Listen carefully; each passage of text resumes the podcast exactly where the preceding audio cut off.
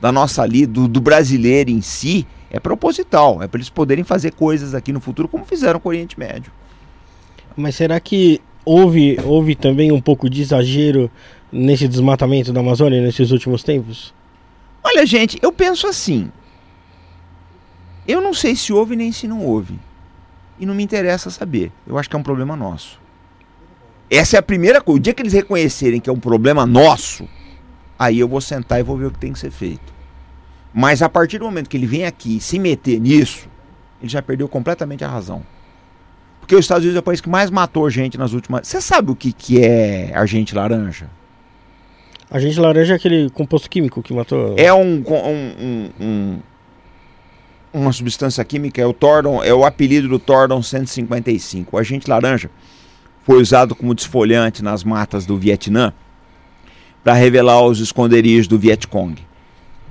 Aquilo gera, é, no longo prazo, consequências terríveis. Tem museus no Vietnã de crianças que nasceram com deformidades provocadas pelo agente laranja. São deformidades que nenhum cirurgião do mundo consegue resolver, cara. É impressionante.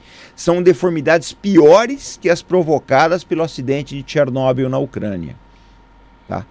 Então, você pega um país que usou desfolhante químico que é altamente cancerígeno, altamente prejudicial à, à, à saúde, para destruir milhares de quilômetros quadrados de matas no Vietnã. Essa gente tem moral para falar. Não tem moral para nada, cara. O país que mais matou gente na segunda metade do século XX. Quantos vietnamitas morreram? Mais de um milhão. Né? Quantos iraquianos? Né? Quantos líbios que morreram por, por, por crimes de guerra que eles promoveram? E essa gente vem pagar moral aqui, por favor, né? É muita hipocrisia. Só que o problema, comandante, é que a gente aceita dinheiro do mundo inteiro com essa desculpa de, de cuidar da Amazônia também, né? É. E a partir do momento que os caras colocam dinheiro aqui, os caras se acham no dinheiro. esse dinheiro chega no Ribeirinho. Eu, é, eu também acho muito difícil que chegue. Chega no cara. Isso eu duvido. Ah, eu acho o seguinte: só tem um jeito de resolver isso aí, uma CPI. Sim, né? Só tem um jeito de resolver isso aí. O senador Plínio Valério está com o projeto de uma CPI das ONGs. Eu acho que precisa ser feito. Agora, essa intromissão de gringo aqui, eu não aceito mesmo, porque eu não me meto na vida deles. Até porque se a gente, for, se, se a gente fosse meter nisso aí, por metade do exército do, da cúpula militar americana no Tribunal Penal Internacional, porque mataram gente pra caramba, pô. Ô, comandante, falando disso aí, co reagir, né? como, é que, como é que a Marinha lida com aquele pessoal lá da WWE? Qual WWE? Que é aquele pessoal lá que.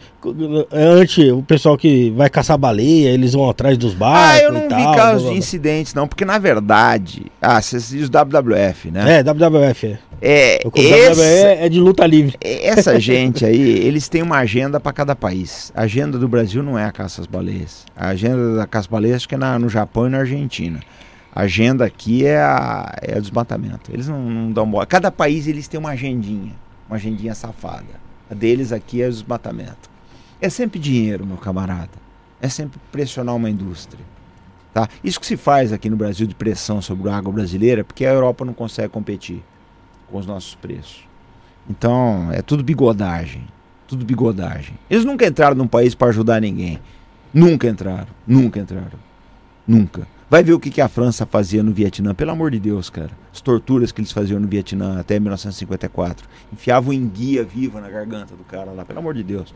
São, são crimes pavorosos, cara. Não vão pensando que o europeu é bonzinho. Não é, não. Eles chegaram não. que chegaram que exploraram os outros povos aí. E eu acho que isso precisa acabar no Brasil. Eu acho que a gente tem que se amar mais, tem que se gostar mais como brasileiro. A gente tem que valorizar a nossa história, o que nós somos. A gente não pode chegar e achar que a gente é inferior a nenhum brasileiro, porque não, a nenhum povo, porque não é, cara. É uma realidade. Eu vejo o seguinte: eu sou um soldado. De soldado para soldado, eu lidei com gente no mundo inteiro: israelense, paquistanês, argentino, americano, norueguês, italiano, britânico. Você pode, você pode pensar, é a mesma coisa. Gente, o nosso pessoal, na, na, média, o nosso pessoal é muito melhor que eles. Então eu não acho que outros povos tenham direito de, de, de, de, de intervir aqui, não. Olha, vou te contar uma coisa. Antes da guerra da Ucrânia, até o ano passado, eu vivia dizendo lá no canal que o local do mundo onde mais teve guerra é a Europa, que provavelmente a próxima guerra ia ser na Europa, não deu outra. O pessoal falou, você acertou. Eu falei, ah, pois é, eles sempre fizeram isso. Eles são gananciosos, eles não conseguem viver em paz. Fazia muito tempo que não tinha uma guerra na Europa, assim. Não, fazia 20 anos. A última foi do Kosovo, em 99. Fazer 20 anos. Eles não conseguem. Ó, vamos lá, vamos pegar lá, vai. Guerra dos 100 anos no século XV. Depois você tem Guerra dos Sete Anos, 1700 e pouco aí. Você tem Guerra dos 30 Anos, 1648. Aí você tem Revolução Francesa, vem as guerras napoleônicas, depois você tem a Guerra da Crimeia em 1854, em 1856. Você tem aí depois a Guerra Franco-Prussiana, é, as guerras de unificação italiana, Primeira Guerra Mundial, Segunda Guerra Mundial, Guerra Civil Espanhola nesse meio tempo, Guerra Civil da Grécia, depois você vem a Guerra do Kosovo, agora essa Guerra da Ucrânia. Não fazer Guerra pra coisa. caramba, tá louco seja guerra, cara. O europeu adora se matar. Tem uma piada que o pessoal conta aí que o, o Irã Maxim, né, que inventou a metralhadora Maxim, ele disse que uma vez ele pediu um conselho para um colega que ele queria ganhar dinheiro. aí o colega, essa piada circula por aí. Se o colega falou para ele, falou, ah, eu queria dar um jeito de ficar rico, o que, que eu faço? Falei, inventa um jeito dos europeus se matarem mais rapidamente. Aí ele inventou a metralhadora Maxim. é, o Everton Silva, mas você falou sobre, sobre guerra, querendo ou não, a gente também vive uma guerra aqui o dia a dia, no Brasil, né? É, mas aí que tá, né? Guerra...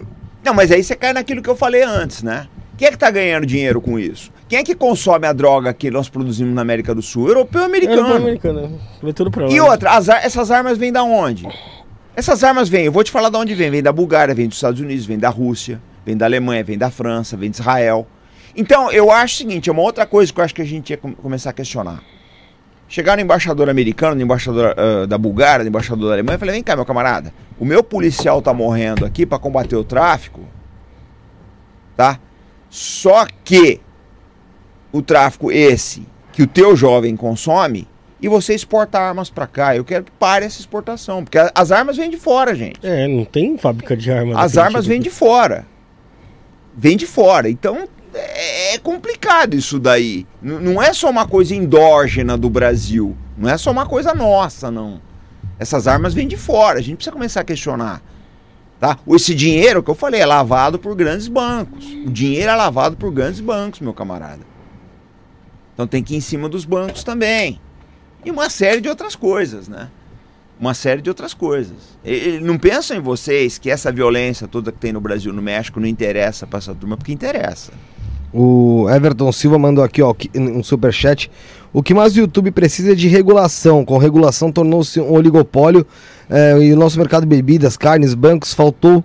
Li, é, falou que faltou ler Roberto Campos, Roberto Campos, comandante é, fazendo uma crítica em relação a, a opinião do senhor. E o, em conversação, acho que é Tenente Raif falou: a gente na luta por um país soberano com capacidade nuclear, enquanto o bando de babão da OTAN não faz nada pelo Brasil e tá espumando no chat. O outro falou merda. Já li Roberto Campos, inclusive fiz vídeo sobre ele falando bem do Roberto Campos. Só que você tem que olhar o seguinte, gente: o Roberto Campos já morreu há muito tempo e muitas das ideias dele não têm mais validade hoje. Para a realidade do Brasil de 1964 o Roberto Campos, que foi embaixador dos Estados Unidos, eu conheço bem a história do Roberto Campos, esse aí quebrou a cara. Para a realidade daquela época, o que o Roberto Campos falava tinha valor. Hoje não tem mais. Hoje é outro mundo. Aquele mundo que o Roberto Campos vivia morreu junto com ele. Hoje é outro mundo, meu camarada. Não vai nessa. Não vai nessa de que você tem que dar todo o poder para esses grandes conglomerados. Sabe onde é que a gente vai parar? Eu li o Roberto Campos, eu tenho o, o, Lanterna da Polpa dele em casa, já fiz livro, conheço bem a história do Roberto Campos, inclusive as grandes frases dele. Fiz, fiz vídeo só sobre as frases do Roberto Campos. Quebrou a cara esse aí. Próxima. a pessoa tá falando do, cha, do chapéu de alumínio. É, um aí. O Paulo Henrique falou que droga dá mais dinheiro que petróleo. Provavelmente dá. Talvez não dê na mesma escala, mas a lucratividade eu não tenho dúvida que é maior. É, aí, aí tem aqui, o chat tá pegando fogo. Tá. Chat tá pegando fogo, pessoal. Quantas é, pessoas tem aí? Agora tá com 1900 aqui. Ah, é pouco. É. Eu, vamos dar o um like aí, pessoal. Bora dar o um like nessa porra. Agora que o Robson Souza falou aqui, ó. Comandante Farinaz é um dos melhores analistas de geopolítica militar atualmente. Tem muita gente aqui que quem, é, quem espera ele terminar o raciocínio. E o pessoal se criticando, falando que o outro puxa saco de americano e tal. Bom, é, e o pessoal falando que o Roberto Campos é um homem que se ajoelhava e pedia desculpa aos Estados Unidos. Bob Fields, o apelido dele era Bob Fields. Bob Fields. Bob Fields. é... Só vem com esse chavão aí de.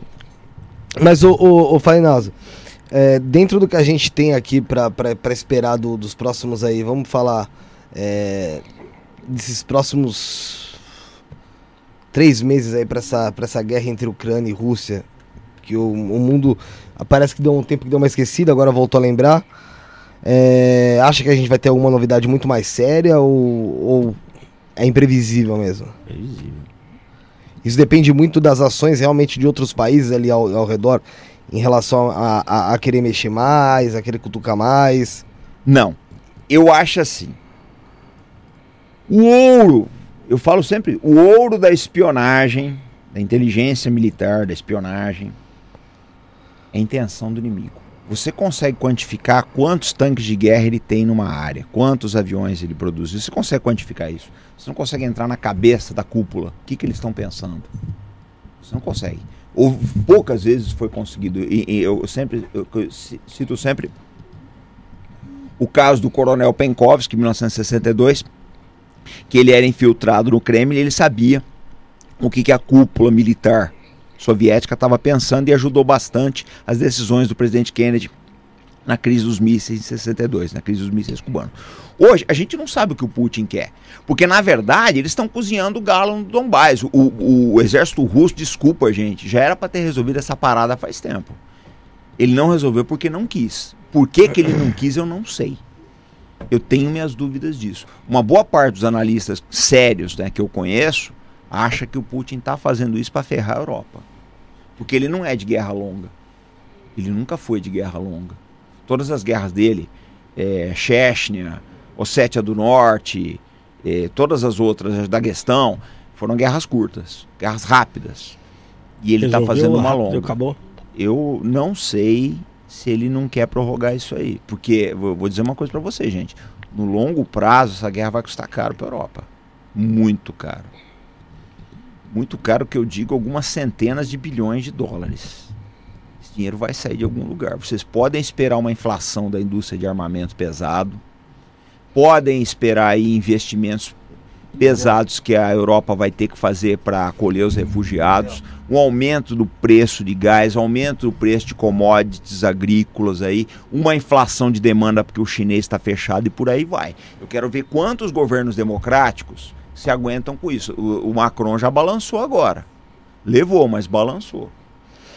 O pessoal também está pedindo para você explicar aqui sobre guerra híbrida. Ah, são vários fatores. Eu acho que essa guerra que o Putin está fazendo, que fazem contra ele, que ele está fazendo, é uma guerra híbrida, né? O Putin não está atuando só no campo militar, eu não é tenho dúvida disso. Também, né? Cibernético, a, o, o, essa onda de refugiados dele é uma refugiados. guerra tá? Essa, esse caso aí, por exemplo, do, do, do, que ele está fazendo, que a Europa faz com ele, é uma guerra econômica, ele também está fazendo em dobro com a Europa. Porque o que acontece é o seguinte: o Putin, ele está há 22 anos no poder. Ele é muita coisa, gente, menos bobo. Ele, nesses 22 anos, ele viu o Gaddafi morrer, ele viu o Saddam morrer, ele viu as sanções contra o Irã, ele viu as sanções contra a Coreia do Norte, ele viu a Coreia do Norte se nuclearizar, tá? Ele viu a ascensão... Até o Bin Laden morreu. Hã? Até o Bin Laden. Até o Bin Laden morreu. O que que acontece? Ele percebeu, falou, olha, nós vamos invadir a Ucrânia, vai vir essas sanções. O que, que a gente pode fazer? Ele se preparou para as sanções, é uma verdade, gente. O rublo está aí, valorizado. É uma verdade. Se, se essa valorização artificial não, não sei. E outra, todo mundo está questionando o dólar todo mundo está questionando o dólar. Os Estados Unidos aumentaram a taxa deles, acho que em 3,5%, com uma dívida de 30 bilhões que eles têm, 30 trilhões, impagável, gente. Eles estão. O Fed é que é aquilo, vai, não é da, da, da, área da maioria aí. Mas você pega as notícias que estão vindo dos Estados Unidos, não são boas. O Fed tem que fazer uma escolha de Sofia. Ou ele aumenta os juros e joga os Estados Unidos numa recessão lá na frente, ou ele deixa a inflação destruir o, o, o, o, o povo mesmo, né? O povo americano, com ele, as ver, da soleira de umas eleições, de umas eleições é, legislativas aí, é meio complicado. Eu não sei se o Putin quer, quer prorrogar essa guerra. Pode ser que sim. Ele está estrangulando o primeiro ali, né? Os caras. Ele tinha condição de ter. Olha, o exército ucraniano, na minha opinião, eu vi um general americano ontem pedindo 40 mil soldados. Falei, ah, o ucraniano precisa de 40 mil. É mais ou menos a estimativa que eu tinha feito. Que eu falei, ó, eles precisam de no mínimo três divisões de infantaria para fazer alguma coisa lá. Ele, ele falou 40 divisões e 5 brigadas, né? Mas brigada que ele falou, brigada para 40 mil, 5 brigadas para 40 mil homens, ele exagerou um pouco. Ele deve ter colocado os apoios juntos na conta. Mas enfim, o que eu quero dizer para vocês é que eu acho que o Putin está fazendo. O chinês chama guerra híbrida de guerra restrita. O Putin está fazendo isso. Ele está empurrando aí a parte econômica, tá? os refugiados e uma série de outras coisas. Vocês estão. Porque eu acho assim, gente, a gente tem que esperar até o final do ano, né? Vamos ver como é que vai ficar. Porque é, é tudo é conta. É o que eu te falei, enfiaram 2,5 milhões de refugiados na Polônia. No primeiro mês é bonitinho, é solidário. Você vai abraçar o ucraniano na rua, você vai tirar foto com ele. No primeiro mês é assim. É bonitinho. Isso. Até o teu sobrinho que trabalha numa padaria perder emprego para um ucraniano que era mais barato. Aí tu já vai pensar duas vezes. Né? Até um ucraniano tomar o teu lugar numa fila de atendimento médico público. Você vai ficar puto. Né? Até o, o, o, governo começar a parar com certas obras, porque ele precisa destinar fundos para o atendimento aos refugiados. No primeiro mês dá certo, no segundo também, no terceiro você já começa a pensar no. Lá pelo décimo mês, meu camarada, você tá puto com isso. Tem limite para tudo na vida, os caras não estão pensando. E aí a mínima coisa do, de, de, choque cultural mesmo, de algum costume dos caras lá que o cara fizer ali, Sim. pronto, já dá. Não, é, é no, no, longo prazo não é uma coisa muito favorável. Eu, eu sinceramente, eu não boto muita fé no, no futuro dessa coisa não, dessa guerra. Eu acho que é, tem algo aí que a gente não está conseguindo ver. Sabe? É, eu não sei se ele quer mesmo a guerra prolongada, eu não sei, já poderia ter resolvido isso. Já poderia. Poderia, né? A ajuda americana é inócua, faça o que, ele, o que eles precisam, o que os americanos estão dando é é como se você tivesse tomado um tiro no, no um tiro que quebrou um membro teu, eu tô te dando um band-aid. E dá tempo os Estados Unidos ainda fazer alguma coisa para ajudar nisso? o problema não é um problema material, é um problema de tropas, né? Você vai ter que treinar o pessoal, né? Porque você pega, por exemplo, vamos supor, para algumas soluções mais simples, um rifle eu, treino você para tirar com um fuzil e em uma hora. Uma hora eu te ensino direitinho como é que monta, como é que desmonta, como é que faz um quadro de pontaria, como é que limpa. Que, eu, que você precisa saber. Uhum. Né? Como, é que atira, como é que faz o quadro de pontaria, como atira, como limpa. Individualmente, te dou um fuzil, você faz o teu serviço. Você vai conseguir matar um ou outro até matarem você, que é o mais provável. Porque você não tem preparo para agir em esquadrão, você não, não tem noção de coberta e abrigo, noção de, de, de conduta, de patrulha, noção de, de, de, de cavar uma trincheira, essa coisa toda. É, isso aí já é mais difícil. Treinar um exército é exatamente esse problema, né? Eu não sei se vai dar. O pessoal está aqui com uma pergunta polêmica. Né? É, comandante, você não acha que essas urnas eletrônicas não são mais uma das inúmeras armas que são usadas pelas grandes corporações em suas revoluções coloridas? Ah, provável. Existe essa possibilidade, eu não descarto não. Ah, vamos ser sinceros, gente. Dizer que essa porra é inviolável, pelo amor de Deus, né? É chapéu de alumínio no último. Eu não acho que o urna eletrônica é inviolável. Eu, eu, olha, gente... Inviolável não é, né? Porque qualquer coisa é, pode ser violável, não dá 100% nisso. não é, né? Eu acho que tem que ter lisura. Se, tá, se todo mundo tá desconfiando, se existe essa desconfiança muito grande, faz um sistema duplo então, que imprime. Qual é o problema? Ah, é caro. Pô, a gente gasta dinheiro com tanta bobagem, cara. Vamos, vamos colocar. Eu acho que tem que ter credibilidade. Só que também, eu, por isso que eu falo, gente, que eu acho que o que falta no Brasil é diálogo, né? É, por exemplo, eu não vou nessa da, da, da esquerda identitária que diz que a urna é 100% confiável, mas também não vou naquele pessoal que acha que a solução é tirar o STF. Eu acho que existe um meio termo para isso tudo. E o, o, nome do meio termo chama-se negociação, chama-se conversa. Mas se acabou a, a capacidade de diálogo no Brasil. Se acabou a capacidade de diálogo, esse é um fato. Não tem mais diálogo nenhum, você consegue conversar com as pessoas. Eu vi isso esses dias. Porque eu tava vendo que surgiu uma notícia que o Lula falou, deu, uma, deu um, um pronunciamento, falou que queria fazer uma moeda única na América do Sul. E aí surgiu um monte de gente lá bolsonarista xingando, falando que isso aí era, era ursal, era não sei o que, bababá e tal. E aí eu tava lembrando que, pô, eu acho que eu já vi o Paulo Guedes falando isso. E eu fui puxar lá. Falei, putz, tinha milhões de notícias do Paulo Guedes falando a mesma é. coisa. E aí tinha um monte de gente também que apoia o Lula xingando o cara lá e tal. A mesma coisa dos dois lados. Então, não vale a ideia, né? Vale quem tá falando. Né, vale quem tá negócio. tá falando, exatamente. Você colocou bem agora. Ah, você pode ver o que eu falei aqui. O, o Bolsonaro e o Lula hoje eles conversem, convergem numa coisa, embora não concordem, chamada BRICS. Eu acho, na minha opinião, na minha visão, ele, o Ciro também, eu acho que são três brasileiros que já entraram para a história, na minha opinião, esses três. Tem muito a contribuir pelo. Mickey, só chega mais perto dele. Opa, eu acho que são três brasileiros: é, o Lula, o Bolsonaro e o Ciro, que tem muito a contribuir, já entraram para a história pelo, pelo papel deles, cada um à sua maneira, e que eles acabam vendo, né? Porque eu, eu acho que esses três eles têm compromisso com o Brasil, sim, eu não tenho dúvida disso.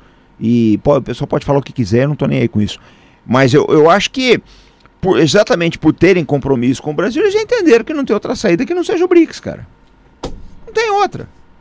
Vai ficar dependendo de um país que a cada, cada quatro anos muda o presidente, muda de ideia, quer falar, ah, tem a dó, cara. Entrava o Trump era super amigo do Bolsonaro, agora o outro quer derrubar o Boa. Peraí, cara. Estados Unidos não é sério. Não é sério, é um fato. Então acho que o único caminho para o Brasil é o BRICS mesmo, e os três concordam disso. Agora, eu acho que falta grandeza nesse país, e na esquerda e na direita, de alguém chegar e falar é o momento de uma concertação, de um, concer, de um consenso nacional. A gente tem que formar uma frente né, suprapartidária que pense soberania. Ninguém quer isso, né? É o que eu te falei, as pessoas que deveriam fazer né, que hoje em dia os produtores de conteúdo têm muito poder, é quem deveria fazer. Em vez disso, o pessoal fica incitando o povo, né? Cada um do seu lado, os da direita e os da esquerda. É muito triste isso, mas também paciência, né? Tem uma... esse... Fala, fala, fala. E esse negócio de, de, de, uma união da América do Sul? Você acha que seria legal? Seria a gente, o, o, Brasil liderar a América do Sul de uma forma mais forte, de uma forma mais Eu acho mais que é um futuro. Ali? Eu acho que é um futuro, mas não acho que é agora. E eu acho que também um dos fatores pelos quais houve uma ofensiva de revoluções coloridas na América do Sul foi esse. Eu acho que foi isso. Você vê que derrubam a Dilma, derrubam depois o Ivo, né? Eu acho que essa sucessão de revoluções coloridas que teve aqui no Brasil, da pressão sobre. porque eles queriam fazer uma coisa unida mesmo. Só que a liderança não era do Brasil, era do Chaves. Eu acho que eles queriam. E aí a turma viu e acordou, falou: não, vamos, vamos sair derrubando o governo aí, porque é, esse, ah, o projeto era esse, na minha opinião era esse. O... Porque também. Eh, não, fala, fala. Pode falar, eu, pode falar. Não, depois falar. eu falo. Pode não, pode falar, pode prosseguir. Porque o que acontece é o seguinte, cara. Esse é que é o problema que eu vejo da direita brasileira. Ela não. não ela, a direita brasileira, ela tem uma pauta puramente reativa. Ela só sabe reagir à esquerda. Aí não adianta nada. Ela precisa ter as bandeiras dela. E não tem. E uma das bandeiras que eu acho era o Brasil liderar a América do Sul. Ele tem. E os próprios países da América do Sul? seria bom para todos os países ter o Brasil que, liderando. Eles sabem que o Brasil é o, é o, futuro, não tem como. Só que eu acho isso, acho que é, é um erro muito grande que a direita brasileira comete de ser reativa, ela reage à esquerda. Ela Sabe não... quem, quem fala isso do Brasil é o Pepe Mujica. Sim, o Pepe eu gosto muito dele. O Mujica sempre fala isso. Ele é muito sensato. ele, sabe, ele sabe do tamanho do Uruguai. Ele sabe que o Uruguai tem 3 milhões de habitantes que se, se o, o Brasil está construindo um carro, ele fica satisfeito em construir o parafuso. Exato, não, o Pepe, o Pepe ele é um cara assim que ele fez, teve uma evolução política fora de série, ele foi guerrilheiro, ele foi montoneiro, passou muito tempo na cadeia e ele viu o que, que é a vida, né? Eu acho que é, eu acho bacana, eu gosto muito do, do, das entrevistas dele, eu gosto muito de ouvir o Pepe. Eu acho ele um cara, um cara que chegou no outono da vida. Ele aprendeu realmente que é a vida, o que é a política, né? a necessidade de transformação positiva, porque a gente tem que começar a pensar o seguinte, gente. O Brasil precisa de progresso, o Brasil precisa de transformação positiva. Se ela vai vir da direita, se ela vai vir da esquerda, eu não sei, ela tem que vir. Ela tem que vir, ela precisa vir. Agora, eu, eu, eu falo sempre isso. Eu converso, eu tenho muitos amigos de direita e muitos amigos de esquerda. Eu me considero uma pessoa assim que de centro-direita, vai mas tenho amigos dos dois lados, converso com todos, não tenho problema de conversar com ninguém. Eu falo sempre para os meus amigos que são mais do espectro da direita, falo, vocês não podem ter uma pauta reativa, vocês têm que ter a bandeira de vocês, meu camarada. Vocês têm que ter uma bandeira de vocês. Né? E a bandeira não pode ser Taiwan, Israel, país que não tem nada a ver conosco, a gente tem muito mais a ver com a Venezuela do que com Taiwan, não tem nada a ver com Taiwan, cara. Nada a ver, nada, nada, nada, nada vezes nada. Né? E, então acho que falta isso, falta estudar, falta conhecimento, falta entender o que, que é o mundo. Porque você pega, por exemplo, há pouco tempo atrás, quando o Biden mandou um, um, um enviado de alto nível na Venezuela para negociar petróleo, tocou horror na cabeça da turma aqui. Ué, mas o, o Maduro não era o bicho papão, agora o Biden tá pedindo pinico para ele.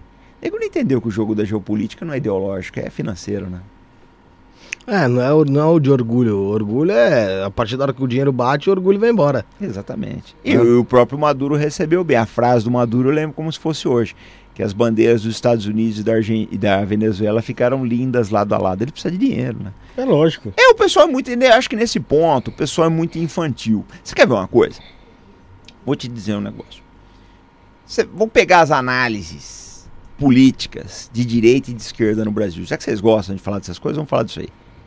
As análises internacionais da esquerda são maravilhosas. São maravilhosas. Quando eles caem para analisar o cenário nacional, é um lixo. Agora eu vou arrumar inimigo dos dois lados.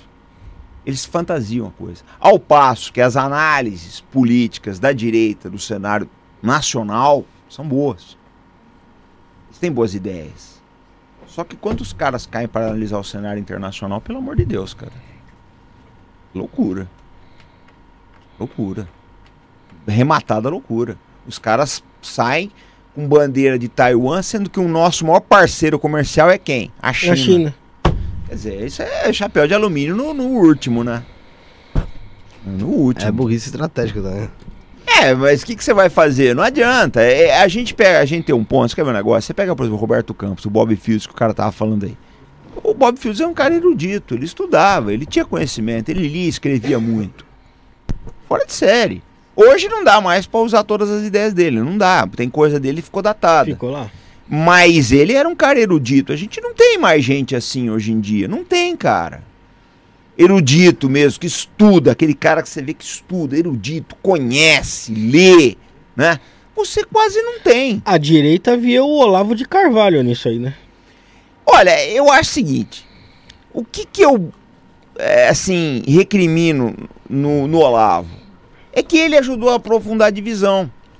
Esse é que é o problema, cara. Não adianta nada, eu vejo assim. Por exemplo, é, é, eu sei da minha responsabilidade como produtor de conteúdo, cara. Não posso sair. É, infelizmente, você pega, por exemplo, esse caso aí desses caras aí que vem falar bobagem no chat. A gente tira.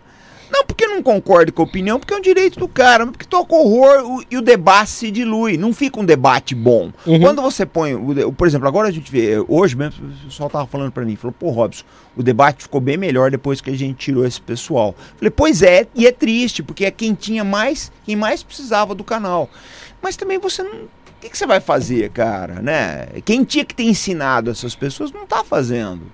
É que o pessoal não quer ouvir, essa é a realidade, né? É, mas vai, vão, vão só quer ouvir, né? só quer ouvir o que, o que quer ouvir, né? O que faz bem para ele ouvir, né? Na Ucrânia o pessoal parou de ouvir um ao outro, né? Aí veio o Putin e resolveu a contenda, né? Agora já não tem mais nazista nem não nazista, agora são todos vítimas, né? Agora são todos alvos, né? Então, se o Brasil não tomar cuidado, ele vai ser vítima de uma revolução colorida. Estão preparando isso. Estão preparando, está a se preparar uma revolução colorida no Brasil para enfraquecer, seja o Bolsonaro, seja o Lula, seja o Ciro, quem entrar. Eu acho que vai ser enfraquecido. É a visão que eu tenho. Agora, o pessoal acha que dá para ficar na discussão. Então, vão discutindo até inferno congelar, né?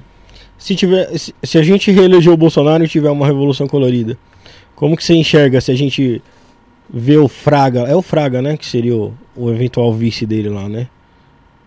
Não sei como é que tá isso, mas é, não o sei se eles vão lá, querer né? derrubar a chapa, né? Eu não sei te dizer que moldes que eles vão fazer a coisa. Porque vocês têm que olhar uma coisa, pessoal. Vocês estão olhando o cenário internacional hoje.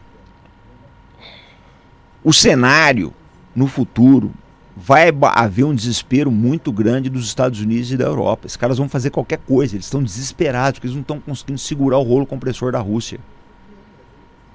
Eles estão conseguindo segurar os problemas que os russos estão causando para eles. Os caras vão tentar qualquer coisa. Eu não sei o que eles vão fazer com o Brasil. Sinceramente, eu não sei. Porque as sementes para uma revolução colorida elas estão presentes no Brasil. A sociedade está dividida, né?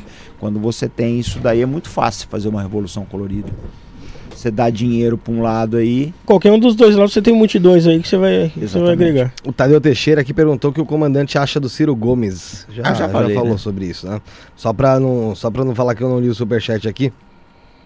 Muita mensagem ainda aqui, Rafael. Se tiver algum assunto, já pode puxar enquanto eu tô lendo aqui, dando uma selecionada na, nas mensagens. É, comandante, eu vi uma, uma declaração do, do ministro Tarcísio, ex-ministro Tarcísio, há uns tempo atrás, e ele falou sobre as câmeras nos PMs aqui de São Paulo, né?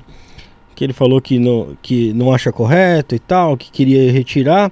E aí ele citou a missão do Brasil lá no Haiti. E aí ele falou assim: é, se não tivessem as câmeras do, do, se tivessem câmeras do, nos soldados brasileiros lá no Haiti, a missão não teria sucesso, teria sido um fracasso. Você acha que teve um morticídio de, do, dos soldados brasileiros lá no Haiti? É. Por que, que ele não quis? Por que, que você acha que ele falou isso? É, tem que ver o contexto que ele falou isso daí, né? Eu acho que a missão do Haiti no Brasil foi bem sucedida. O Brasil realmente.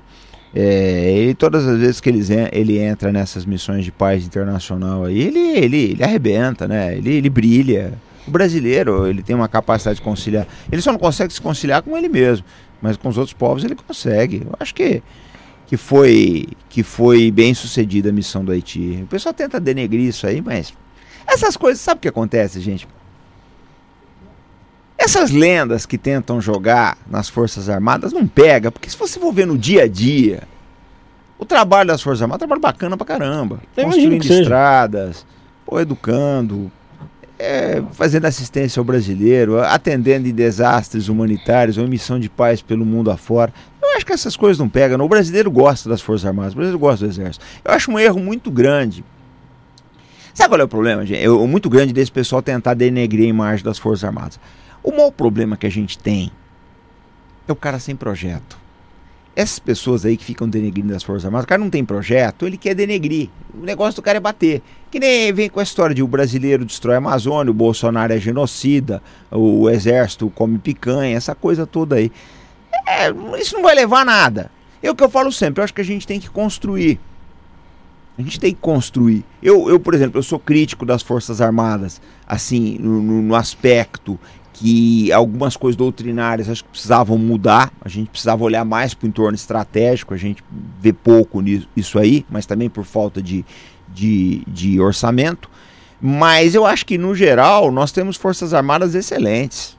Excelentes. Eu, eu, eu falo, eu fiquei décadas lá, aprendi muito, devo muito ao Exército, à Marinha, e à FAB também, que eu fiz muita missão com eles. Eu acho que essas coisas todas que eles tentam jogar para cima do Exército não pega, não.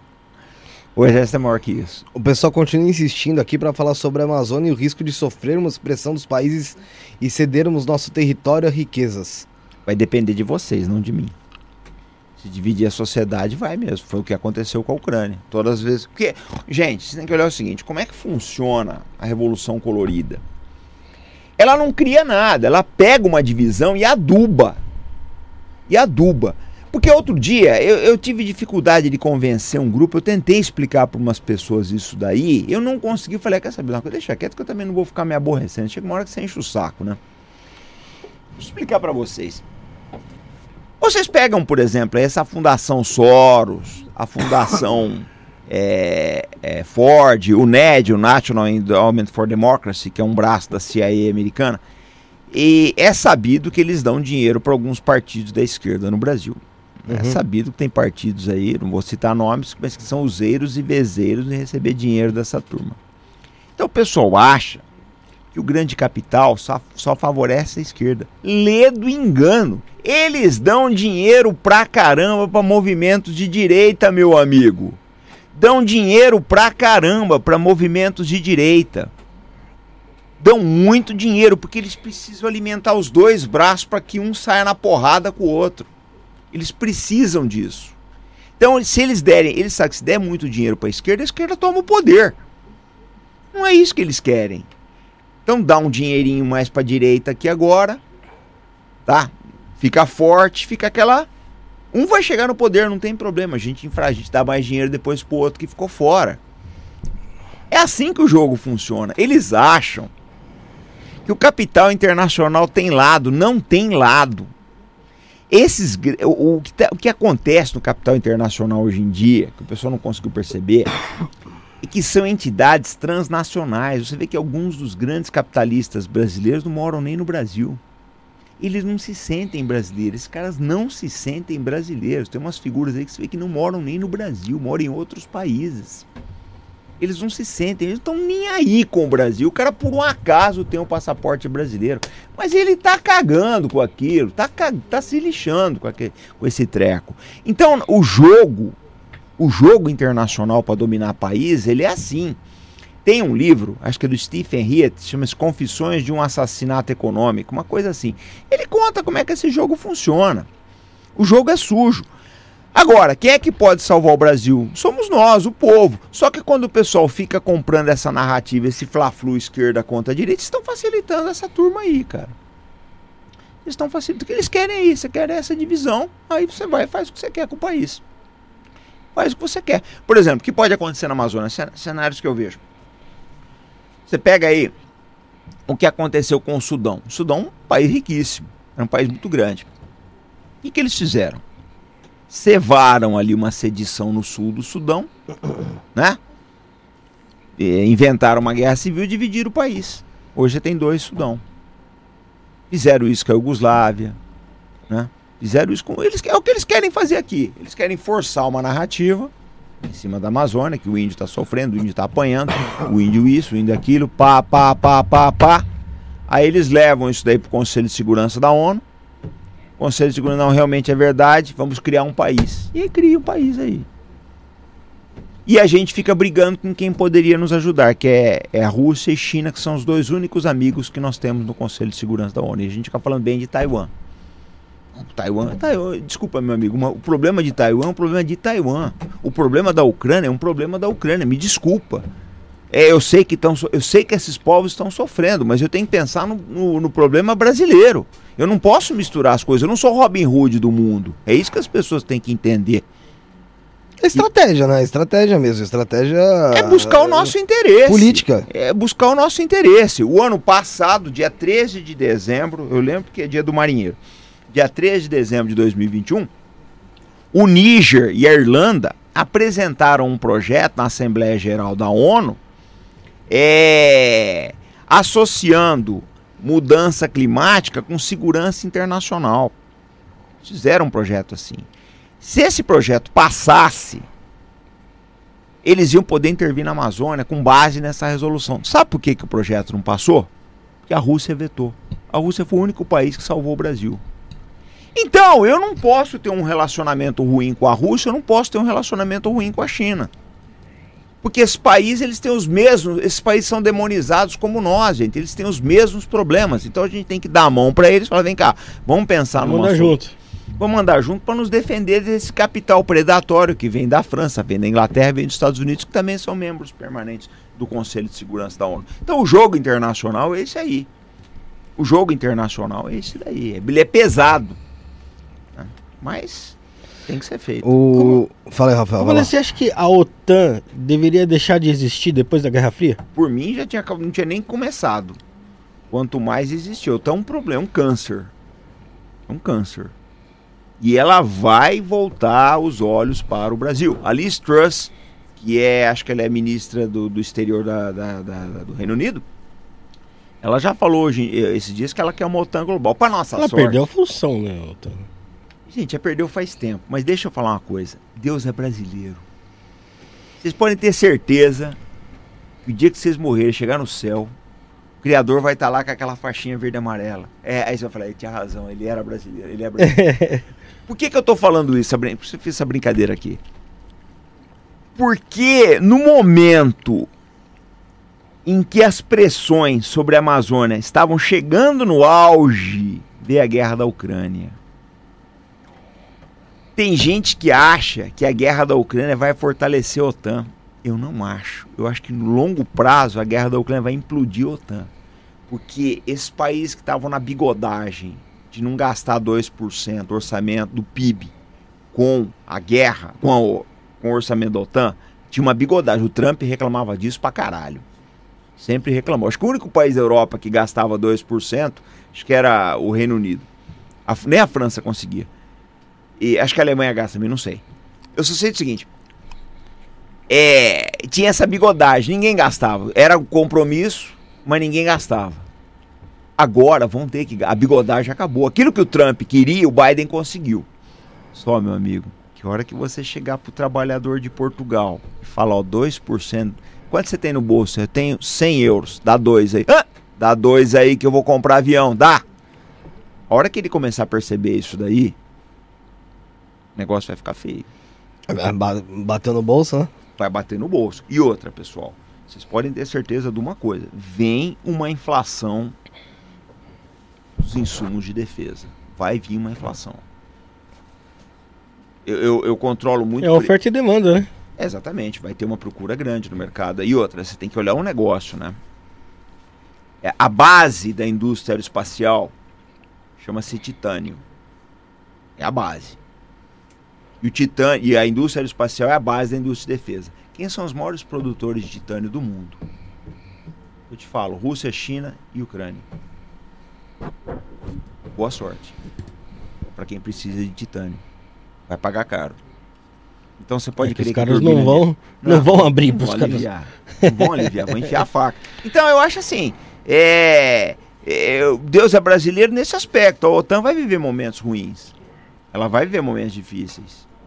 Você tem o Irã que não sabe em que ponto que está as armas nucleares. Que, que eles estavam enriquecendo o urânio a 60%. O, o grade para para bomba atômica acho que é 92%. De 60 para 92 é um pulo. É, pessoal, quem tá assistindo, não esquece, vai deixando o like, deixa o like aí no canal, no vídeo, que o YouTube recomenda mais. Vai, vai metendo os seus comentários aí também.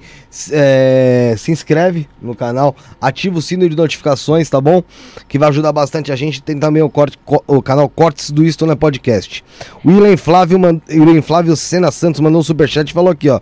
O que significa chapéu de alumínio? Pergunte ao comandante. Manda um abraço ao comandante. Parabéns pelo podcast. Obrigado, gente. Olha só. O que, que é o chapéu de alumínio? Vamos lá. É, são as pessoas que não entendem como é que o mundo funciona e eles tentam impor uma série de conceitos que eles não mudam, eles acham quase sagrado. Por exemplo, vamos lá, o chapéu de alumínio típico é aquele cara que acha que o Brasil ele tá bem se ele se alinhar internacionalmente automaticamente a todas as pautas dos Estados Unidos, Ucrânia, Israel e, e Taiwan. Isso já é chapéu, chapéu de alumínio. O cara que acredita que a Venezuela vai invadir o Brasil, chapéu de alumínio. O que mais? Vamos lá, ver comunista embaixo da cama, acha que a China vai comprar o Brasil. Acha que o grande problema do mundo é comunismo. É, acha, é, é, são ideias. E o cara fica naquilo, todos eles pensam a mesma coisa, a mesmíssima coisa, não consegue mudar. Não é? Então, o que acontece? Como pessoal muito engajado, a gente precisou tirar um pouco lá do canal para poder trabalhar, né? Mas é bem-vindo, eles são bem-vindos. É porque é baseado em teoria de conspiração, Ah, né? é. É Reptilianos. Ah, ok, esse aqui é um negócio, gente, outro assunto polêmico. Nós estamos em 2022. Tomei três vacinas. Se a quarta agora eu vou tomar. O nego ainda tá discutindo essa caralha. Hã? Meu amigo, já acabou essa porra de pandemia. Já acabou esse negócio. Vida que se segue, cara. E os caras ainda discutindo se deve ou não deve tomar vacina. Ah, pelo amor Tem de Deus, muita se- gente se, falando se isso, vir garrafa de vacina, eu tomo, dane-se. Pelo amor de Deus, cara, se é sério, eu não acredito muito na eficácia desse treco. Eu acho que foi feito nas coxas, né? Foi feito. Mas É o pô, que dava cara, pra fazer, É o que dava acabou. pra fazer. Chega, morreu já isso aí. Nego tá com os discursos, comunismo, vacina. Pô, cara, o mundo que tá se tornando, o mundo que a gente conhecia morreu, cara. Morreu, tá nascendo um mundo novo. A gente não sabe se o dólar vai estar nele. A gente não sabe se os Estados Unidos vai ser o padrão de tudo. A gente não sabe mais. Esse é o mundo que a gente quer apresentar para vocês, né? E o chapéu de alumínio ele fica preso naquelas coisas, naqueles conceitos, e bababá. Mas é o que o Rafa falou, são conspiratórios, né?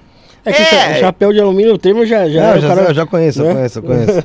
É o que está captando informações É, ali de todos, de todos os espaços. O alumínio ele facilita a Não, comunicação, a canalização. Pegou, a gente lançou essa, essa, esse negócio aí, pegou, mas é, é triste, cara. É mui- olha, eu vou dizer uma coisa pra você. Eu torno a dizer. eh, Vocês têm que apertar esses produtores de conteúdo que ficam abusando dessa gente, que é uma gente boa, cara. É uma gente simples, que às vezes nem tem condição, paga mil reais de um curso desse aí, sabe? Pra ouvir essas bobagens, dá todo o dinheiro nisso. Às vezes é gente simples, cara. Gente simples mesmo. É, da- é do mesmo charlatanismo que um religioso aí que promete. Exatamente, Milagres. é vender terreno no céu, pessoal. E às vezes é engraçado, eu já vi, conver- conversei com gente que deixou isso aí, veio conversar comigo e falou, pô, Robson, é, eu via tanta coisa de você e fui conversar contigo, vi que você é um cara centrado, que gosta do Brasil, que tenta fazer alguma coisa boa. É, mas a gente tenta, mas é que não, não tinha como, a gente precisou dar uma limpada no canal, Porque você não conseguia falar, cara. Né? Então tiramos uma porrada aí. mas são bem-vindos. É, o pessoal vai lá para escutar, não pode mais comentar, mas vai, vai para lá escutar. É engraçado isso. O, Toma, o Tomás pediu para você falar sobre a bomba atômica. Então, olha só. É o seguinte, gente, a bomba atômica é o que diferencia países homens dos países meninos. O Brasil cometeu um erro enorme em não ter a bomba nuclear. E vocês podem ter certeza que vai haver uma campanha esse ano contra a bomba atômica no Brasil. Vai haver. Vai haver uma campanha. Já estou vendo um zoom zoom, estou vendo umas coisas. Eu tenho uma, uma, umas orelhinhas de raposa para certas coisas. Eu estou ouvindo um barulho que não é normal. E, e, o Brasil não tem outra saída. Ele precisa ter arma nuclear. Arma nuclear é a base de tudo. Vocês terem uma base. Quando a coisa ficou feia para os Estados Unidos na guerra do Vietnã, alguém chegou e sussurrou no Pentágono: não. Sempre teremos a bomba H, né?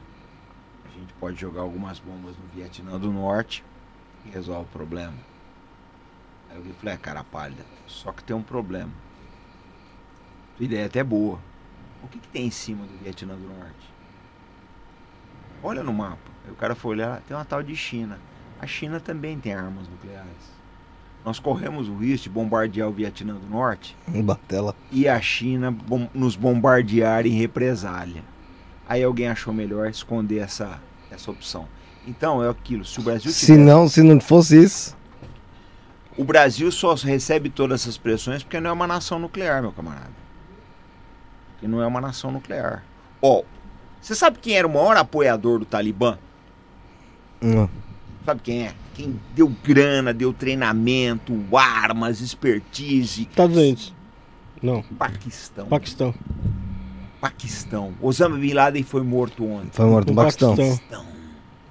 Por que, que ninguém mexe com o Paquistão? Porque o Paquistão tem umas 80 bombas atômicas. Ninguém mexe com ele. O nego chegava, o nego fazia, fazia de. ia. Vamos lá, o Paquistão, bom dia, tudo bem, Paquistão? Tudo bem? Porque não pode, você não pode falar grosso com quem tem, você fala fino. Você fala fino com quem tem bomba atômica. O erro do Brasil foi esse. Então eu sou totalmente a favor. E vocês vão ver, pode escrever que vocês vão ver esse ano uma campanha contra bombas atômicas no Brasil. Ela vai vir da imprensa, vai vir de uma série de pessoas aí. Só que boa parte do público já viu que isso daí é uma bigodagem e vai pra cima. Só pedir pro senhor arrumar o microfone aqui, ó. Opa! Ô, comandante, é, pode virar ele pra você assim, ó. Virar não tem problema não. microfone é um microfone chapéu de alumínio. Ele está sabotando. É, quais são as consequências do Brasil ter uma bomba atômica? Olha, gente. Se a gente tentar, eles vão tentar sanções. Só que você não consegue sancionar o maior exportador de commodities agrícolas do mundo. Que vende pra China. Ah, eu não compro mais tua só. Tá bom, vou vender só pra China. Pra a China China. não vai me, me sancionar. É que nem a Rússia, sancionaram ela, e aí? Eu não tenho outra saída, gente. Olha, o preço de ter uma bomba atômica é caro, o preço de não ter é impagável. O preço de ter a bomba atômica é caro, a Rússia pagou caro pela dela. O preço de não ter é impagável. Se a Rússia não tivesse a bomba atômica, já tinham entrado lá. Só que não dá para entrar. Você não consegue entrar na Rússia. Você vai morrer na fronteira. A hora que tiver um corpo de exército concentrando na fronteira da Polônia, tinha um, dali a pouco você tem um monte de esqueleto carbonizado ali. Os caras vão jogar. Os ucranianos devem se arrepender muito de ter integrado, entregado aquelas armas lá, né? Eles, eles, eles se arrependem. Mas, paciência, né? Foi, é o que eu Acho que falo. não tinha nem muita opção ali também, né? Sempre tem, né? Sempre tem. Eles se venderam, porque rolou muito dinheiro. Entrou muito dinheiro para a Ucrânia entregar as armas nucleares dela. Entrou muito dinheiro. Ô meu amigo, você ser vizinho da Rússia e você entregar suas armas para ela, pelo amor de Deus, né? Pelo amor de Deus, é o, é o cúmulo, é o fim da picada, né? É o fim da picada. Então, não tem o que dizer. Você é vizinho da Rússia. Vizinho um vizinho que fez guerra, faz, sempre fez guerra. O vizinho mais bélico do mundo, a Rússia. Você é vizinho dela. Você tem armas atômicas, você pode defender. Você pega essas armas, dá pra quem? E dá pra ele. Até adora. E a Coreia do Norte, o pessoal falava tanto, ai, pode fazer, pode acontecer, meu Deus, tem que ficar de olho no. no Kim Jong. de- como é que é? Kim Jong. Kim Jong. Tá lá. No Kim Jong. Você acha que realmente tem alguma. algum representa algum perigo? Eu acho. Eu acho que. é, se, porque eu, na minha visão, a Coreia do Norte é um proxy nuclear da China.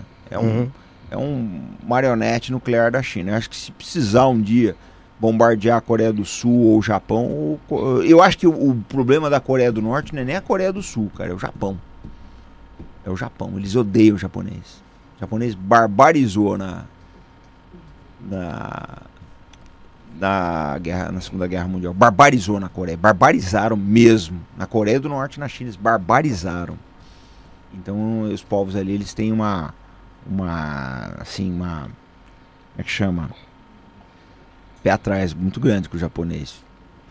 É aquilo também, a Coreia é um país pequenininho, né? Faz o que faz porque tem armas nucleares. Não dá pra você brigar com o Estado nuclear, cara. Você não tem o que fazer.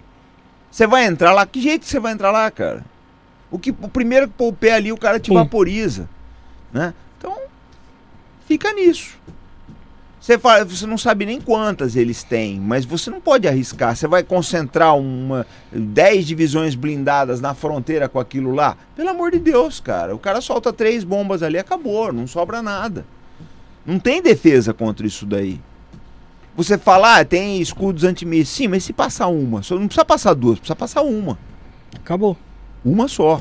O cara faz um bombardeio em, em, em, escala aí, faz uma saturação diária. Você garante que vai dar certo? Que você vai conseguir se defender de todas? É a mesma coisa, você tá no gol, vem 10 caras com 10 bolas chutando para você. Você garante que numa vai entrar? Você pode botar o melhor goleiro do mundo ali. 10 pernas de pau, um deles vai te acertar. É os 10 chutando ao mesmo tempo, camarada. Boa sorte. É um mundo complexo, gente. Perigoso. E o Japão aí, pequenininho ali, uma ilha, né? Os caras, pra pulverizar ali é... É, o medo deles é o Japão barbarizou, cara. O Japão teve uma atitude de muita arrogância com a Europa. Eles mataram muita gente, estupraram, fizeram diabo, fizeram guerra biológica na China, experiências biológicas na, na Manchúria. E não é mencionado por que isso assim de forma mais aberta? Porque quando acabou a guerra, aconteceu uma coisa perversa. Quando acabou a Segunda Guerra Mundial, começou a Guerra Fria. Então precisava limpar muita gente, né? Então limparam o Japão, limparam a Alemanha nazista uma porrada de, de oficiais nazistas foi trabalhar para os Estados Unidos. O, o, Werner von Braun era oficial das Waffen-SS. Era oficial das Waffen-SS. Uma boa parte do programa espacial americano foi feito pela, por, por, gente que era do programa de bombas V2 da Alemanha. Uma boa parte dos os alemães ajudaram a estruturar a inteligência militar americana depois da Segunda Guerra Mundial e por aí vai. Então precisava limpar, precisava dos caras. Quando acabou a guerra, né, viu? Precisamos desses caras. Estão precisando deles de novo na Ucrânia. mas, mas você vê, é aquilo que a gente conversou no início, né? A mídia ela vai meio que passando de fato tudo que ela quer que a, que a gente entenda como certo. É, mas acabou esse predomínio, né? Acabou porque, porque tem, tem internet, mas tem a assim gente, ainda cara. tentam calar, né? Ah, mas é difícil. Eu acho muito complicado. Por isso que eu falo que eu acho que tem que passar essas coisas que nem a gente quer do YouTube para tirar um pouco da força deles, né, cara? Porque pulveriza, né? Hora que pulverizar, se tiver umas 10 plataformas aí, pô, cara, vai, vai ficar uma maravilha, porque todo mundo vai te tratar bem, né? O cara, ó, por exemplo, o Monark tá no Flow agora. No, no, no, no, no Rumble. Rumble. E o Ron acho que tem um acordo bom com ele, porque vale a pena você levar um cara que nem ele, porque levanta a plataforma. Levanta. Então eu acho que à medida que der uma enfraquecida no YouTube, surgirem outras plataformas, vai aí, vai, aí, ele vai dar uma maneirada, É, porque você tem segurança, porque o problema é o que eu falo, gente, o programa de vocês é um programa a, de risco. A hegemonia é, é, acaba sendo um, um, um problema. E se fechar uma porta aqui, você não tem pra onde correr, né? Não, não tem. Isso que a gente tem essa preocupação com vocês. Eu, a gente tá tentando rascunhar um projetinho de lei nesse, nesse aspecto, né?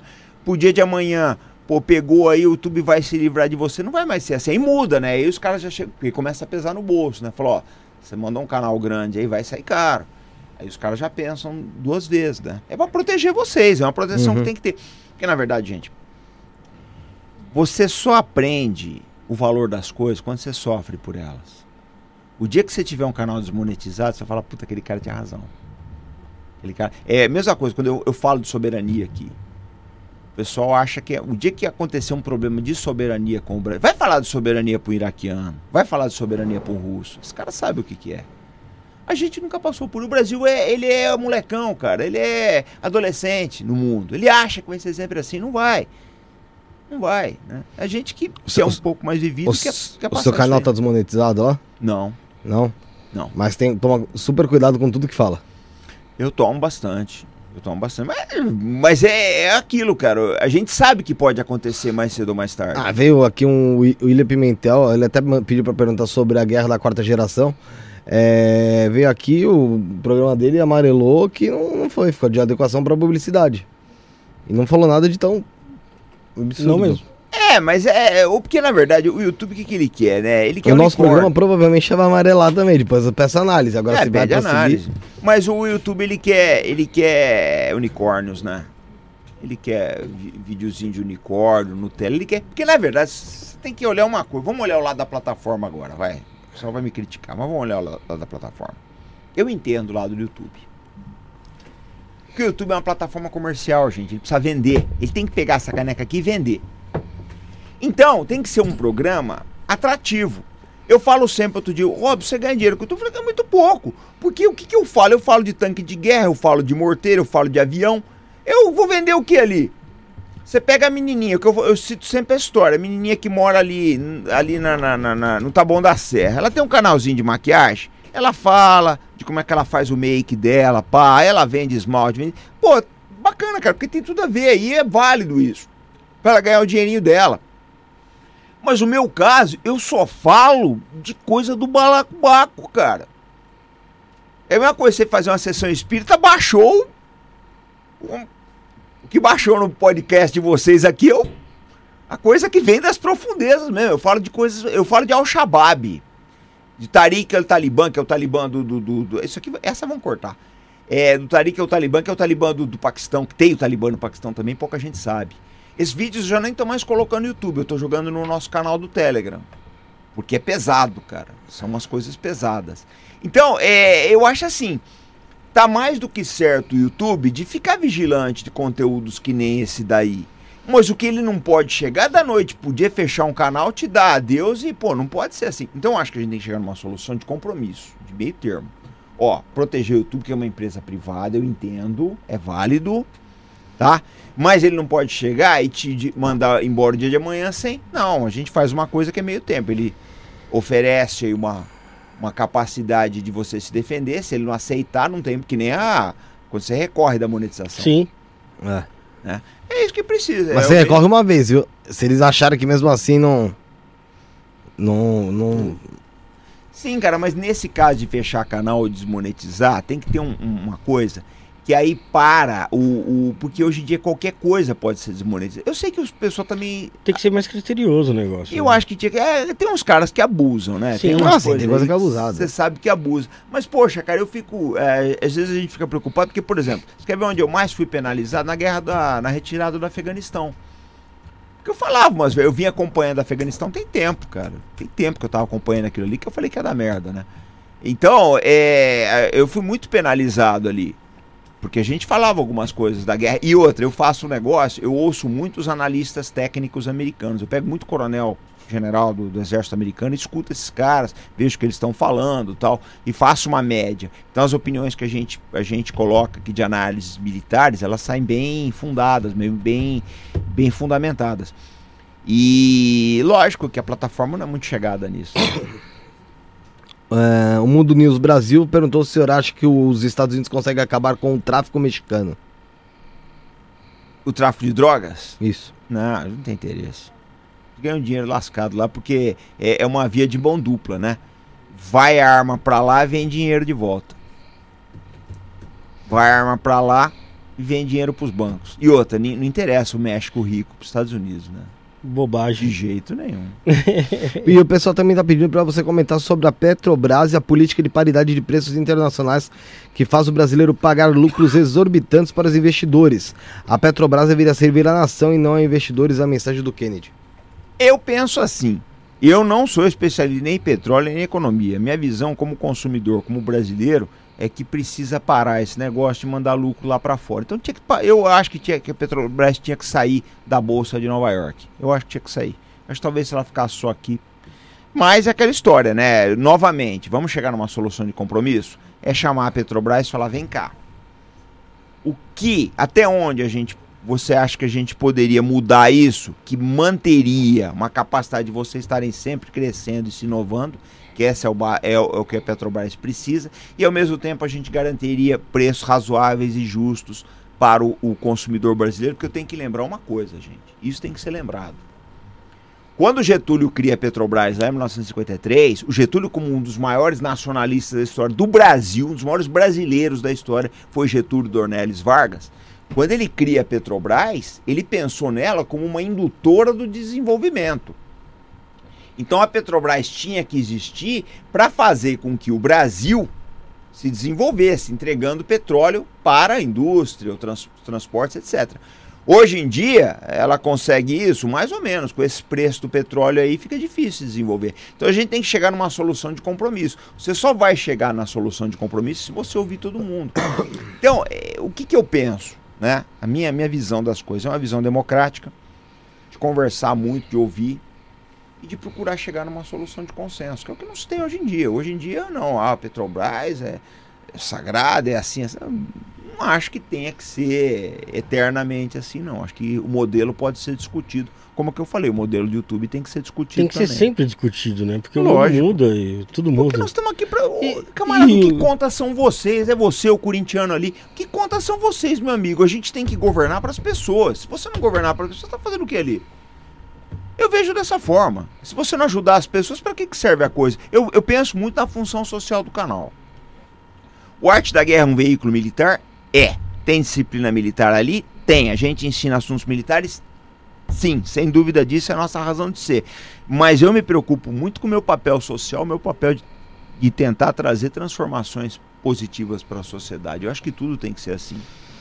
Antes da gente continuar aqui, falar pro pessoal que, que tá aqui na live, novamente, deixar o like, se inscrever no canal, ativar o sino de notificações. E galera, para quem quer ser membro do canal, ao lado do botão inscrever-se, só no, na Apple que não, tá? No computador tem, acho que na TV tem, no Android tem. Tem o botão do Seja Membro, R$ 4,99 por mês. E aí toda mensagem que você mandar, teu nome fica verde aqui. Dá pra você mandar os selos também. É só R$ 4,99 e você fica em destaque também aqui no chat para mandar sua pergunta, sua mensagem pra gente, tá? E lembrando novamente, na descrição tem aí os grupos do Telegram, pra gente bater um papo lá, pra você ficar sabendo das novidades. Grupo do WhatsApp também. E também, quem quiser seguir o Robson, é lá no arroba é, o Telegram é canal Arte da Guerra. Canal... Vai no Telegram, canal Arte da Guerra e seguir no canal, canal Arte da Guerra também no YouTube. Canal... no Instagram, então nós estamos em todas as redes sociais aí. Canal Arte da Guerra aí. Vai lá que vocês vão se divertir. Vai lá que Tiro você vai, vai, vai, aprender bastante coisa. É, comandante, falando um pouco, não sei se é um pouco da, do, do, seu, do seu perfil falar, mas falando um pouco sobre segurança pública aqui, né? vão, vão precisar aqui no nosso estado, na nossa cidade a gente teve visto uma alta muito grande em relação a furtos, roubos. É, e eu até comento isso aqui, o Rafael nem concorda comigo em alguns pontos, que a, eu acho que a polícia hoje aborda menos do que abordava antigamente. Né? E também as nossas leis são bem mais. são leis praticamente inexistentes em alguns casos. E isso facilita a vida, para mim, na minha opinião, é, dos bandidos. Como, que se, como se resolveria essa segurança pública, na sua opinião, se é que tem um problema tão grave no, como eu mencionei aqui agora? Bom, que o, prog problema é grave, eu não tenho a menor dúvida, né? É. é eu acho assim, a, que a, a polícia aborda menos, com certeza, eu não tenho nenhuma dúvida a respeito disso. Eu acho que a polícia tenta fazer o que ela pode, mas eu acho que existe uma guerra intencional, provocada, de imprensa, ONGs e outros setores da sociedade aí contra a polícia. Eu acho que o objetivo, na minha opinião, essa tua pergunta é bastante oportuna, o objetivo, na minha opinião, é mexicanizar o Brasil. O que, é mexicanizar o Brasil? Fortalecer grupos criminosos, tá? De maneira que se crie aí super quadrilhas, super facções, e o Brasil vai ser um país violento. País violento não se desenvolve e a gente, o pessoal vem e faz o que quer. O plano é esse, enfraquecer governo. O plano, gente. Vive, vive na, na, na zona. É viver na zona. O plano é um estado fraco, é um estado inoperante, um estado que assim, ele funciona de maneira mínima para essa turma poder roubar à vontade. É intencional. Não pensem em vocês que vocês vivem mal, que vocês não têm segurança, é que essa coisa aí não é pensada, ela é pensada. Ela é pensada para manter o Brasil nesse nesse nesse lodaçal aí. Essa é que é a verdade. Porque você vê uma coisa, você pega países em que esses poderes econômicos exógenos aí não têm tanta força, você não vê violência. Você não vê violência numa Arábia Saudita. Você não vê violência no Irã. Não vê. Na Síria, antes da guerra, você não via violência. Agora aqui os caras acham que é terra de ninguém, né? Isso precisa acabar, gente.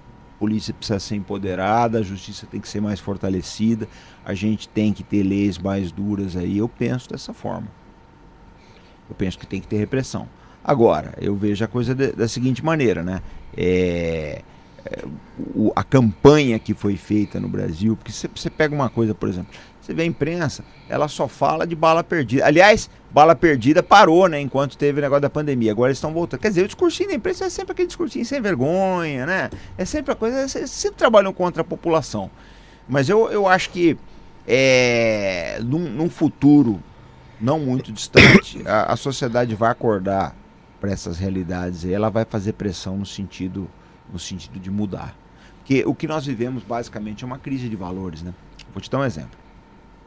Na Califórnia, por exemplo, parece que aprovaram uma lei aí que você rouba até mil dólares e você não vai preso. Tem qualquer coisa assim. Puta que pariu. É, tem qualquer coisa assim. Tanto que o, a quantidade de furtos aumentou pra caramba. Saiu uma reportagem no UOL outro dia de americanos, cidadãos da Califórnia, que eles estão deixando, o cara para no shopping, ele deixa o carro todo aberto, aberto, nas portas abertas, para quem for roubar não quebrar os vidros. O cara leva o que ele quer lá e tá desse jeito. É sério. Que é isso? É real, te mando, eu tenho isso. Então, o que está acontecendo? O problema do Ocidente é que ele se desmoralizou tanto que ele já relativizou a propriedade. A propriedade no Ocidente é relativizada. Porque o cara pode roubar, pode roubar até então a propriedade já está relativizada. O oriental não aceita isso, de jeito nenhum. De jeito nenhum. Não aceita a relativização. O que, que nós fizemos é isso. A gente é, evoluiu tanto quanto sociedade, tanto como sociedade que a gente relativizou a propriedade. É, tanto que o crime de receptação, né? É um, vale crimes, coisa, é, né? é um dos crimes que, assim, o cara aqui no Brasil é um absurdo, né, cara? Porque se tem roubo, esse tipo de coisa, é porque muita gente compra. Na verdade, é porque tem gente que compra. Aí beleza, eu vou lá, te roubo, minha pena é X, a tua que comprou, ou seja, me motivou a, a roubar, é pequena. Se, se, for, se você não sair pela frente, porta da frente da delegacia. Como, é. Ali, é, né? Então assim. É, a gente vive uma crise moral, na verdade. É, não, mas o nosso. Mas isso tem a ver com o código penal também, né, cara? Muito fraco. Como é que pode o receptador. Eu vi. Eu vi, acho que não lembro que reportagem que foi. Que tipo, acho que era sexta, sétima vez que a polícia civil ia no mesmo desmanche do cara lá que era receptador. E sempre ele tava lá, ele ia lá, pá, ia pra cá. Tanto que é comum esses vídeos de, de, policial, que tem bastante na internet, hoje em dia. De, de, abordagem. O cara aborda um, alguém com uma moto roubada lá. Uhum. Aí o cara fala assim: Ah, e essa moto aí? Ah, eu comprei na internet. E o cara dá essa desculpa de comprou na internet porque sabe que o crime de receptação vai passar batido pra ele. É. É, a gente relativizou a moral, né, gente? Eu falo sempre isso que o, o, o Ocidente é o rejeito moral do Oriente. Tem um cara na Polícia Militar, um oficial chamado é o Major Aguilar, vale a pena vocês entrevistarem ele. Boa. Ele. ele vou, eu te passo todos esses contos, vou te passar umas dicas boas aí. Oh, maravilha. O Aguilar, ele, ele escreve muito sobre operações policiais, né? Uma vez eu estava entrevistando ele e falei, Major, vou fazer uma pergunta para o senhor. Como é que fica quando vocês recebem, porque vocês recebem oficiais do mundo inteiro, tal. às vezes vem alguém da, de um país aí, Indonésia e China, como é que vocês vão explicar para eles, né, que no Brasil a polícia não pode subir morro? Para esses caras é inadmissível, para a China não tem isso aí, cara. Não tem isso. Na Indonésia não tem isso daí. Você lembra aquele brasileiro que foi preso na Indonésia? Com droga? Nego apelou, apelou. Agora tem outra lá. Tem. Vai pro mesmo lugar, meu amigo. Vai, não vai tem morrer. choro. Então eles não relativizam, né? A gente, é uma, a gente tem uma moral muito relativa, né? E aí dá essas coisas todas. A crise que nós vemos é moral. E o combate das Forças Armadas nesse tráfico de drogas, igual teve lá no Rio de Janeiro lá, você acha que é eficiente? Você acha que as Forças Armadas deve ser usada para esse tipo de fim? Não. Eu não acho, não. Acho que você pode até fornecer todo o apoio logístico que, que esses caras precisam aí. Você pode fornecer, eu não vejo problema. Mas é, se meter nisso, eu não acho que funcione não. Agora, eu acho o seguinte também, né? Você só vai acabar com o tráfico no Brasil se você fizer uma pressão muito grande em cima dos países da, dos Estados Unidos e Europa. Porque que- quem, o tráfico precisa de armas. Eu já falei, volto a dizer, o tráfico precisa de armas e precisa de banco. Nem arma nem os bancos são brasileiros. Então tem que ir em cima disso. né? Ah, não lembro quem foi que veio aqui e falou que o Brasil, na verdade, não lutava com. não lutava contra. Nunca teve uma luta contra a droga de verdade, né? Falou que era uma luta, é luta contra o traficante, mas não contra a droga em si. É. Porque enquanto o traficante vai, ele não pode vender, mas o usuário vai, ele, tá ali pode utilizar na rua, ele assina às vezes um. Como é o nome? O que ele assina se for a, Se a polícia levar ele, que é o que é muito raro. Não, mas é um termo Então, lá. cir- circunstância. Não. É um termozinho que ele assista, assina lá na, na delegacia e vai embora. Que se fosse é, um combate direto contra a droga em si, de qualquer forma, sendo ela utilizada, sendo ela pelo usuário, sendo usada pelo usuário ou vendida pelo traficante, com certeza a gente teria um pouco mais de efetividade. Pode ser que não 100%, Que é Oriente, mas mais né? efetividade e, mas, porém, um sistema carcerário mais cheio também, né? Isso sem dúvida nenhuma. O Oriente resolveu de outra forma. O sistema carcerário lá não tá tão cheio, não. Então, o sistema mas- funerário também sobrecarregado. Então, isso aí é, é, é outro ponto, né? Assim, se a gente se. Imagina, se for ter uma pena. Uma pena de morte para um traficante, para um usuário, imagina. Aqui só ia morrer só os traficantezinhos de esquina. Diz que- E assim, e os outros crimes vão ficar como? Aí você vai pegar um estupro, um assassinato, um latrocínio, e aí? Ah, beleza, morre o traficante, morre o usuário, mas e. O Não, lá eles não fazem homicida? isso. Lá, é, os outros crimes aí só amputa. Não, É, então, não, não mata, não. Eu- não termo aí, cara, circunstanciado, não, é isso aí, gente. Isso aí. Puta aí, acabou. Opa, peraí também, não somos selvagens. É, o DJ From Bellon disse: Comandante, eu sou carioca, já entrei em várias favelas aqui e é um absurdo. Algumas a poucos metros de cabines da PM, até de batalhões, e o tráfico reina com armamento ostensivo e, vici- e viciados transitando. É, foi o que você falou do, do- da banana tá comendo macaco, né? É, a maçonaria não obedece a Londres, ó pessoal. Cadeira elétrica. é, bom, tem muita coisa aqui no chat, muita pergunta. Eu não sei se você tem alguma coisa também, Rafael, pra falar mais aí. A gente já Não, tá tá 3 tranquilo. horas e 20 aqui, Que quase. Fica tranquilo, vamos tomar mais tempo. Do... É, va- vamos, Vamos, vamos, ganhar vamos, hora extra aí, vou receber hora extra. vamos deixar pra uma parte 2 aí pro comandante vir aqui conversar com a gente sobre mais temas, também com outras pessoas. Vou pedir o caderninho aqui. Vou pedir não, vou pegar. Vou pegar. Pronto. Eu mesmo já peguei o caderninho aqui pra conseguir passar pro comandante, explicar pra ele como que funciona aqui o programa, nosso ritual. A gente tem um ritual aqui, comandante. É. É. Tem um ritual. Vocês não fazem sacrifício ritual, não tem sacrifícios humanos, Tá, não, né? vai- Não só bola da vez, Vai não. né? descobrir agora ao vivo. Tô brincando. É, todo programa, todo convidado que vem aqui, a gente pede pra fazer o seguinte: deixar a hashtag, a sua é 163. A data de hoje, 7 do 5, uma mensagem pra gente ler no programa 200 e assinar embaixo. Isso aqui é uma cápsula do tempo de pobre. Aí. Quando chegar lá no Tá. programa 200, a gente vai relembrar esse dia de hoje aí. Galera, você. 163. É, 163 ali, tá. 7 do 5. Aí você deixa uma mensagem aí pro programa de número 200, que a gente vai ler no programa 200 e assina aí embaixo. Galera, antes de terminar a live, antes da gente ainda falta, ainda não acabou, tá? Eu quero falar pra vocês aqui, ó, da Canecas e Personalizados. Você que tá acabando saindo aqui da live, tá querendo dar um presente pra mamãe, tá querendo fazer algo até personalizado, algum tema legal, por exemplo, você gosta de guerra? Igual a gente tava conversando agora, você gosta de militarismo? Tem caneca desse tema também, sabe por quê, Rafuxo? Manda. São mais de 2 mil temas de canecas no canecasepersonalizados.com.br, tá na descrição desse vídeo. E se você usar o cupom Isto Não É 20, usando o cupom Isto Não É 20, vou até soletrar, tá? É I-S-T-O-N-A-O-E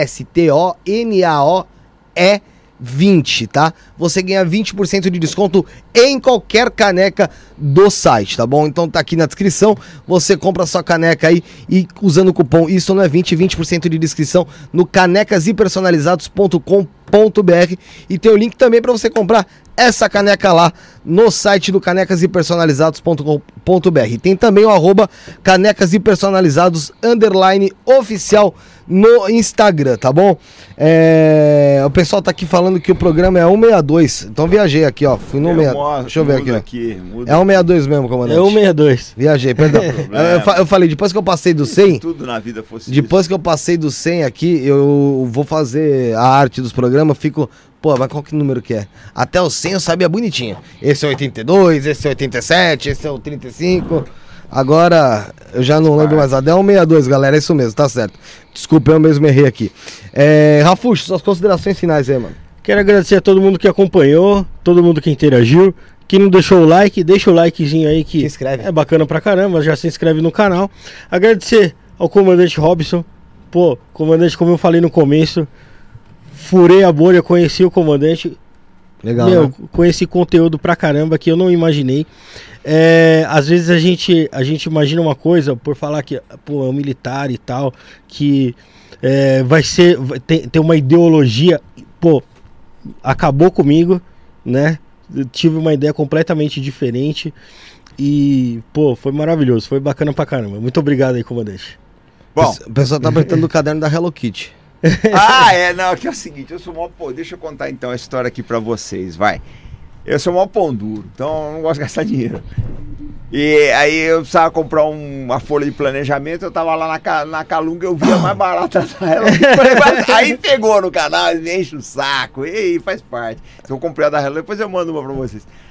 Mas eu, quero dizer o seguinte, gente, olha só. Eu quero agradecer vocês. Vocês são muito porreta, muito legal mesmo. Me diverti. Porque eu acho o seguinte: o melhor programa é aquele que você passa alguma coisa pro público, mas se diverte também. Porque Sim. tá trabalhando, essa que é a verdade. Vocês são muito porretas, muito legais. Eu adorei fazer o programa. Falando sério, Que legal mesmo. coração, adorei fazer o programa. Quando vocês quiserem de novo, chama a gente aqui, dá um alô, a gente vem com todo o prazer, com todo o carinho. Vou indicar vários produtores de conteúdo que eu achava legal vocês trazerem aqui. Legal. Eu depois eu sento lá em casa à noite e mando para vocês. E contem conosco, tá? Façam, bom, ajudem o Brasil. né? O- que eu deixei aqui é uma mensagem de união para vocês aí, Uhum. tá? Eu falo sempre esse pessoal, gente, é, refutem esse pessoal que prega desunião, que prega o ódio, que prega o desamor ao Brasil. Esse país precisa de união. Eu acho que Deus, ele é uma bênção esse país. É, uma- é um sol maravilhoso. Poxa, a gente vê aí, eu adoro andar por São Paulo, andar a pé. É um sol maravilhoso, um povo super bacana, poxa, um clima legal. Vamos procurar fa- fazer desse aqui o lugar mais rico, mais fraterno desse mundo. Então, quero agradecer a vocês, dizer que foi uma noite maravilhosa. Vocês contem comigo lá no Arte da Guerra. Então, quem estiver aqui, se inscrevam, tá? No canal Arte da Guerra, no Telegram também do canal Arte da Guerra, canal Arte da Guerra. Vocês vão gostar bastante aí. Sigam a gente nas redes sociais. E de resto é isso, gente. Uma grande noite para vocês aí. Curtam as vossas famílias, aproveitem as famílias, porque é a coisa mais bacana que a gente tem. Quando acaba, a gente sente muito aí. Eu já, já perdi familiares que eu amava muito aí. Então aproveitem o sábado à noite, tá? aproveitem o resto da noite aí. Tem tanta coisa. Quem tá na balada aí, responsabilidade, pessoal, se divirtam. Vão pro Come Gente aí, mas se divirtam, mas com muita responsabilidade aí. Porque a vida continua. Muito obrigado e muitas felicidades para vocês. Obrigado. Pô, legal. Fico Valeu. feliz com, com, com, a, com a mensagem aí do senhor. Feliz de verdade. Agradecer o Josiel, que tá aqui conosco também. Tava ali jogando a tela azul algumas vezes, porque tra- o trabalho da competência aí já é outros 500. Aí a pessoa às vezes dá uma.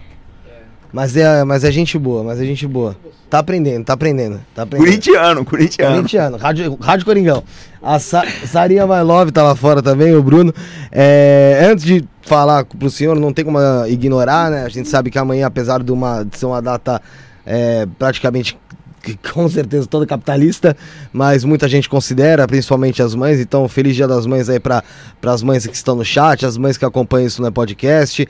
É, que vocês tenham aí um dia tranquilo. Acho que todo dia devia ser um dia é, dessa maneira, né? Que a gente talvez pensasse, mas como o senhor falou na família, é algo que eu tenho ultimamente tentado é, me voltar um pouco mais. É, então, feliz Dia das Mães para todo mundo, para para todos os integrantes aqui do programa. Eu sei, como eu disse, que há uma data, mas eu dou um abraço especial no Rafael, porque eu sei da situação dele aqui. Você pode contar Valeu, com a gente aí em qualquer situação. É, pra Sara, especial, tá lá fora também, que não é mãe de, de ninguém assim, mas é mãe do meu filho, é minha mãe também, porque cuida de mim, é, é do Xarope. Né, que é meu gato, da mãe das minhas filhas, pra minha É, mãe. Dá pra ver que é ela que segura a barra. É, pra minha mãe, pra minha avó, é, pra mãe do Josiel, é, do Bruno, todo mundo aí que tá acompanhando com a gente. Então agradecer sempre as mães aí que acompanham isso no podcast. Eu sei que às vezes a gente brinca mais do que devia, né? Às vezes a gente Não, não, sem exacerba. isso não dá não, cara, né? porque o pessoal não, não, não percebe o que, que é tocar um podcast. É complicado. É aproveitar então que você abriu aí e falar, mandar um abraço, tá? Para nossa almirante aí, que ela é mãe também. A Amália. Almirante Amália, um grande, um grande beijo Feliz pra você. das Daqui Mães, a pouco eu tô Amália. em casa. e, comandante, muito obrigado pela presença. Com certeza vai voltar aqui outras vezes. A gente vê que é uma pessoa com muito, muito conteúdo mesmo. E isso é muito importante. A gente tem que ter realmente essa entrega de conteúdo. Acho que o podcast existe justamente para isso. É, eu, pelo menos, como sempre digo, desde quando comecei o programa aqui, me enchi muito de conteúdo, fui aprendendo mais, fui ouvindo mais, fui. é, cada programa que a gente tem aqui é uma história nova que a gente ouve e a gente consegue tirar as coisas boas daí. Às vezes o que não é tão legal a gente deixa de lado, mas esse programa foi um programa inteiramente interessante, né? Eu acho que o pessoal, sem dúvida, tá todo mundo falando isso aqui aqui no chat, que foi um programa muito legal. E eu espero realmente o senhor aqui novamente em outras É oportunidades. só convidar que eu venho. De graça até ônibus errado. Obrigado, comandante Um Robson. pra vocês. Obrigado. É, Uma noite maravilhosa. cara. O... Agradecer novamente todo mundo que tá no chat, você que tá assistindo é, off, ou seja, depois que já acabou a live, por favor, galera, deixa o like também, se inscreve no canal. O Pix tá aqui em cima para você fazer qualquer valor para ajudar o canal aí, é, pra gente continuar com o nosso projeto também. Superchat ainda dá tempo de fazer. Se inscrever aqui, ativar o sino de notificações. Na descrição tem tudo: nosso Instagram, canal de cortes, tem o Kawaii, tem o TikTok, Twitter, tem as nossas redes sociais também. E passar um pouco da agenda da semana que vem. Oi? Ah, e tem o Spotify, é, tem o nosso Spotify. Que do Spotify tem que dar uma ripada lá agora que você falou, amanhã você ripa. Vai, que vai ter gente querendo ouvir no. Vai, só segunda? Não, não, agora três. Qua- Quatro, quatro programas. Que é o do... Ah, tá, beleza. Então tá bom. Então pode ir lá pro Spotify que daqui a pouco o programa vai estar lá. Daqui a amanhã o programa tá lá. É, Nós vamos receber aqui dia 11 do 5, ou seja, na próxima quarta-feira, Juliano Posati, às duas horas da tarde. E depois o Marco Juliano, que fala sobre o Pirata Zumiro, que dizem que é o último pirata é, brasileiro, às sete e meia da noite.